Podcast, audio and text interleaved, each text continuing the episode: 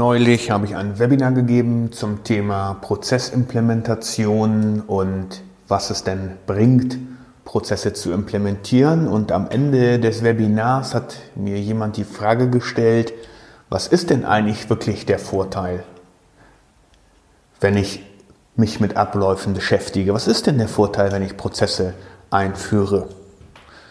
Da war ich jetzt erstmal ein bisschen konsterniert, da bin ich ganz ehrlich, weil ich äh, davor circa eine halbe Stunde lang über Prozesse und die Prozesseinführung gesprochen habe. Und dann habe ich gedacht, gut, äh, wahrscheinlich habe ich mich nicht klar genug ausgedrückt. Der absolute Vorteil davon, Prozesse ab einzuführen, ist einen standardisierten Arbeitsablauf vornehmen zu wollen. Das heißt, ich möchte das gleiche Ergebnis vorhersehbar wieder und wieder produzieren können. Und zwar unabhängig davon, welche Ressource ich einsetze oder welche Mitarbeiter daran beteiligt sind. Hm. Da war er auch nicht so richtig zufrieden damit und sagte, gut, ich höre immer, sagt er, dass dort Prozesse eingeführt werden sollen. Ich höre immer, dass alles geregelt werden muss und dann schaue ich mich um und dann ist immer eigentlich alles zu spät. Ob das die Elbphilharmonie ist in Hamburg oder ob das die Autobahnbaustellen sind. Da gibt es ein prognostiziertes Ende und jedes Mal wird das Ende der Bauzeit überschritten oder denken wir nur an den Flughafen in Berlin. Auch das ist ja eine Katastrophe, wenn man daran denkt, wie die prognostizierte Zeit war und wenn man dann sich anschaut, wie das heute aussieht, beziehungsweise wie lange es gedauert hat und wie viel Zeit verbraucht wurde, wie sehr der Projektplan überschritten wurde. Ja, das habe ich natürlich dann auch eingesehen und äh, mir fiel nicht richtig was ein, was äh, ich dazu sagen sollte. Und äh, daran, dann setzte er nochmal drauf und sagte, ich bin ganz ehrlich, meine Arbeit, so wie sie ist, klappt ja auch heute gut. Ich äh, bin sowieso der Meinung, dass äh, viele Themen, von denen ich, mit denen ich zu tun habe, kreative Prozesse sind, beziehungsweise kreative Dinge sind. Da brauche ich jetzt keine Standardisierung oder da brauche ich jetzt keine Themen, die mir davor sagen, ich soll immer wieder das Gleiche produzieren wie soll ich denn eigentlich die ganzen Ideen, die ich so im Kopf habe, zu Papier bringen? Wenn ich das jetzt nach einem vorgegebenen Prozess mache, dann gehen ja die ganzen guten Ideen flöten. Dann geht ja eigentlich die ganze Kreativität, die meinen Job ausmacht, doch flöten. Also kann man das Ganze doch vergessen. Ja. Da habe ich ein bisschen drüber nachgedacht und dann habe ich gesagt, als spontane Antwort fällt mir ein, wenn jeder es so macht, wie er es will oder am besten kann, dann wird es nie ein einheitliches Vorgehen geben. Das heißt, das Ergebnis der Arbeit wird auch nie vorhersehbar sein und es ist auch nicht planbar. Und da es nicht planbar ist, wird die Abteilung, wird die Umgebung, wird der Prozessbeteiligte immer im Stress bleiben, weil er eben den Abschluss der Aktivitäten nicht planen kann. Und wieso kann man das dann nicht planen, fragte er. Dann habe ich gesagt, na gut, wenn du keine Routinen willst, wenn du nur kreativ in den Tag hineinleben willst, wie kannst du denn dann vorhersehen, wie viele Aufgaben auf dich zukommen? Und wie kannst du denn dann vorhersehen, wie viele von den Aufgaben du erledigen kannst. Machst du nicht wiederkehrende Aufgaben jeden Tag? Guckst du nicht deine E-Mails an? Schaust du nicht, welche Meetings du hast? Und bist du nicht auf irgendwelchen Standardveranstaltungen immer und immer und immer wieder? Ja, da musste er mir beipflichten. Hat er mit dem Kopf genickt und gesagt, das stimmt. Ähm, klar, ich habe morgens so, so, eine halbe Stunde E-Mails zu lesen und dann am Nachmittag nochmal und natürlich auch zu beantworten.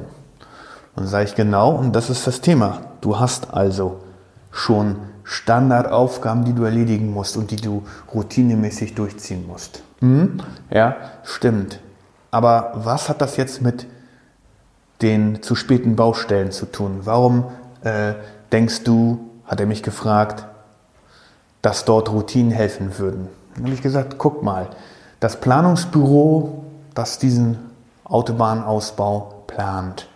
Dieses Planungsbüro überlegt sich, wie viel Zeit, wie viel Geld und wie viel Maschine oder welche Maschinen und welches Personal brauche ich, um einen Meter Autobahn auszuheben, zu sanieren und neu zu planieren. Das ist die Standardgröße, in der diese Planungsabteilung denkt. Und jetzt beauftragt der Bund oder das Land, ich glaube, das macht in Deutschland der Bund, beauftragt jetzt die Erneuerung einer Fahrbahnstrecke über acht Kilometer. Also was wird der Mann machen? Er wird 8000 Mal den Wert kalkulieren, der dafür vorgesehen ist, ein Meter Autobahn zu machen. Und dann gibt es dann wahrscheinlich irgendwelche sprungfixe Werte pro vielleicht 50 Meter oder so, dass man sagt, gut, je länger die Strecke, desto insgesamt kann es kürzer dauern.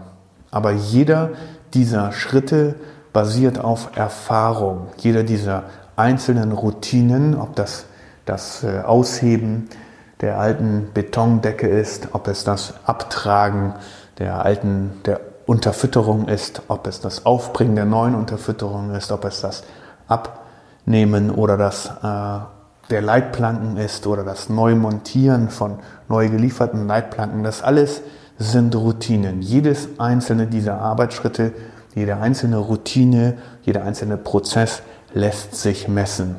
Und das ist der enorme Vorteil, weil ich versuchen kann, mich bemühen kann, alle diese verschiedenen Gewerke, die hier zusammenkommen und die ein Gesamtergebnis planen müssen, die eine Vorhersehbarkeit erzeugen müssen. Alle, für alle diese Prozesse kann ich mir eine, einen Erfahrungswert nehmen und routinemäßig planen, wie das geht.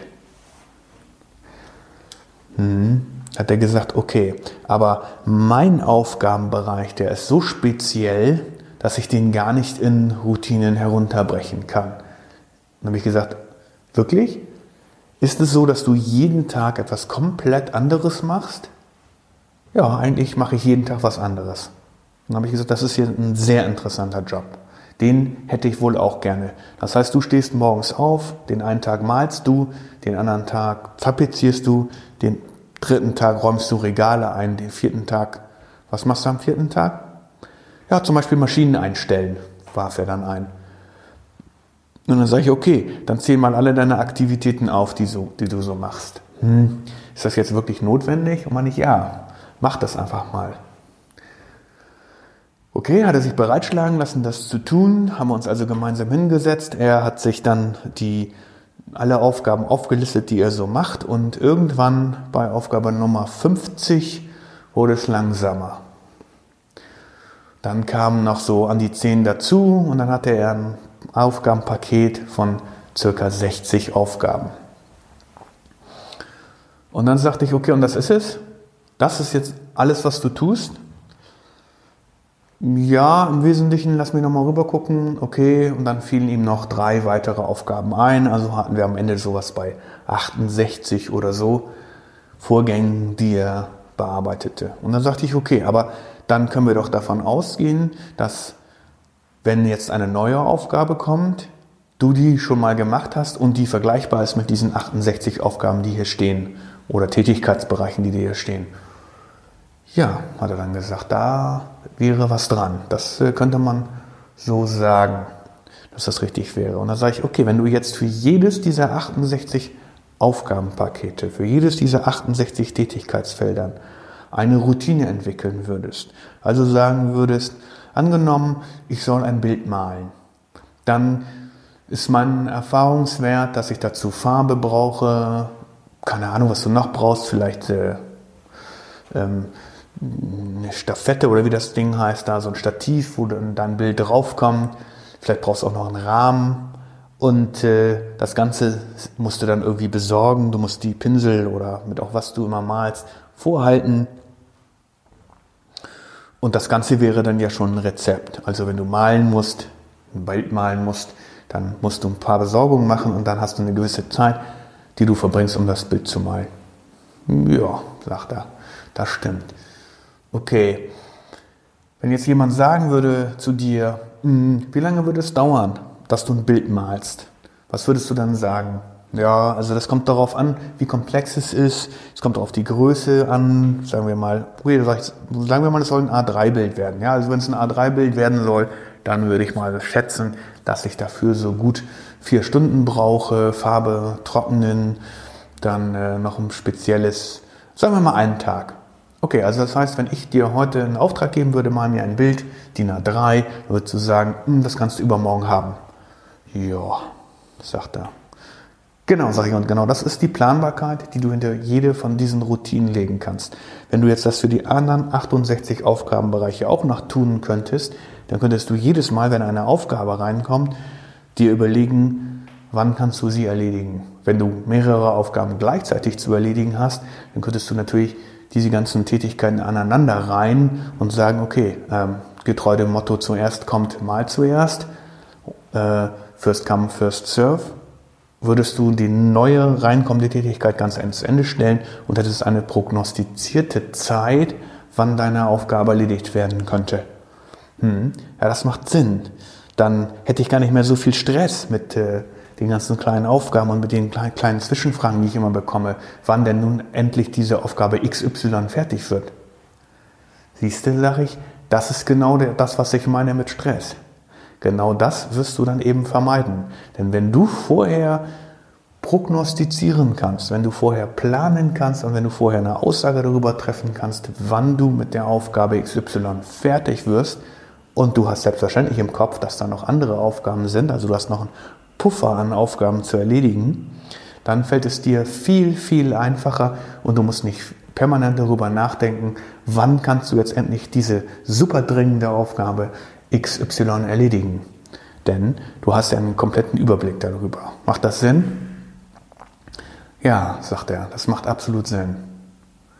Dann habe ich gesagt, okay, und jetzt überlegen wir uns mal, wie das bei so einem komplexen Projekt ist wie bei der Fahrbahnerneuerung von Autobahnen. Wenn du dort 20 Gewerke, ich habe keine Ahnung, wie viele es sind, lass uns mal annehmen, es sind 20 Gewerke, die jeweils größenordnungsmäßig 20 Aufgabenpakete zu erledigen haben. Wie kompliziert ist es wohl, das zu planen? Ja, sagt er. Da machen wohl Routinen Sinn, Stimmt, sage ich. Da machen absolut Routinen Sinn und da machen Prozesse Sinn und da macht eine ablaufgeplante Planung Sinn. Kennst du das auch, lieber Zuhörer, aus deinem Bereich, dass du immer wieder Fragen bekommst danach, wann denn endlich die Aufgabe XY erledigt sein wird? Stresst dich das auch? Kann es sein, dass es daran liegt, dass deine Aufgaben nicht komplett standardisiert ablaufen, kann es sein, dass du deine Aufgaben nicht komplett planen kannst, weil du nicht weißt, wie viel Zeit du pro Aufgabe investieren musst? Oder liegt es daran, dass die Organisation, in der du tätig bist, dir nicht die richtige Zeit einräumt, die Dinge zu erledigen? Oder kommt es dir nur so vor, als wäre es das und du guckst auf einen großen Stapel an unerledigte Aufgaben und jeden Tag wird dieser Stapel größer, dunkler, zieht dich runter. Du hast schon überhaupt gar keine Lust mehr, das zu tun. Welche Strategien hast du dagegen entwickelt? Wie wirst du resilient gegen solchen Druck? Vielleicht hast du Lust, mir das in diese Kommentare hier unter das Podcast zu schreiben oder mich einfach mal zu kontaktieren. Vielen Dank fürs Zuhören.